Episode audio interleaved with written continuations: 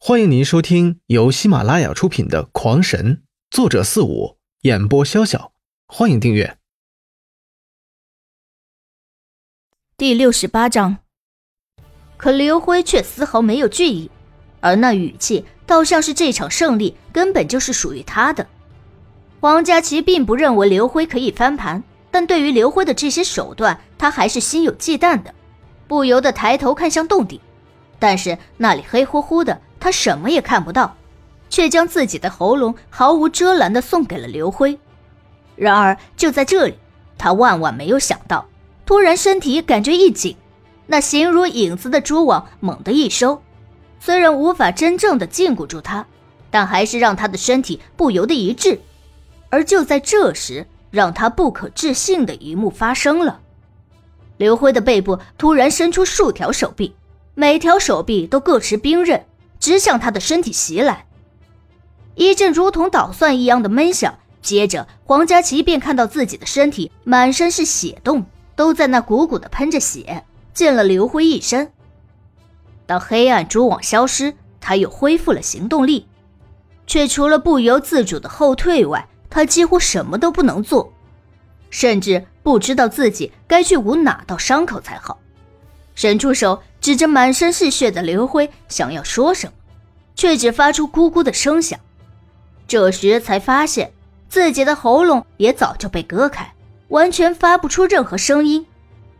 刘辉此刻也是踉踉跄跄的走出好几步，才停下身子，无力的扭过头看着眼前的人肉塞子，而他手里似乎还握着个什么东西。慢慢的。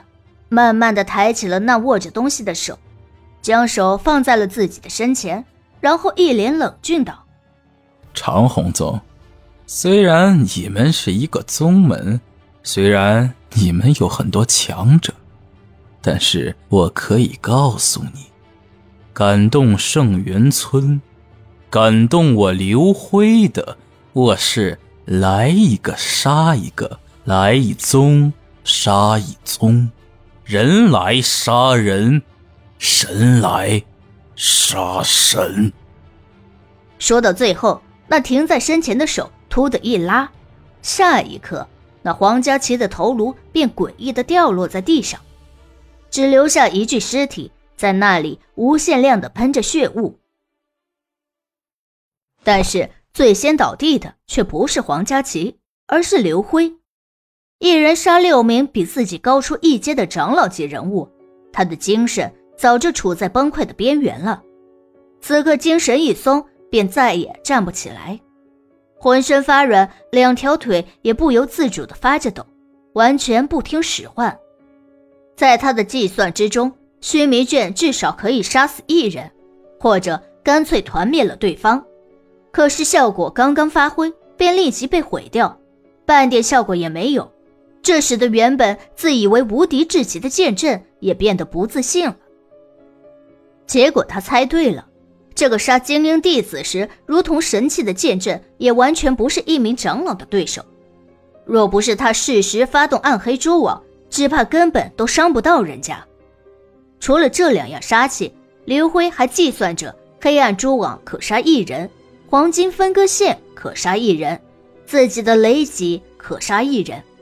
然后便是自己的石壁可杀一人，不过他没有想到，利用那浩洋球亮面的光亮差，使得对方没有及时的发现自己提前设下的暗黑蛛网，使得黄金分割线同时切割掉两人，这让他看到了胜利的希望。看来宝物远不及功法来的实用。总结了一下战斗，刘辉终于明白，宝物只是一个死物。在一定级别之上便是废物，而功法是随着自己的修为增长而增强。更重要的是，只要自己不死，修为还在，功法是不会报废损坏的。而法宝一旦损坏，那就是损坏了，就如同自己的两大杀器，现在成了两小堆废物。稍微缓了缓，艰难地爬了起来，再次将六人的尸体摸了一遍。东西自然要全部收起，但是他要找的却是另一个东西。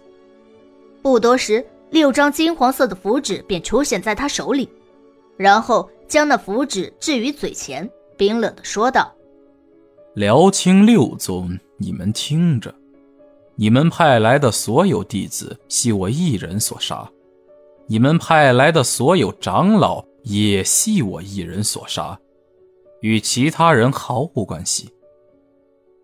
如欲报仇。”尽管到山里来找我，我自当奉陪。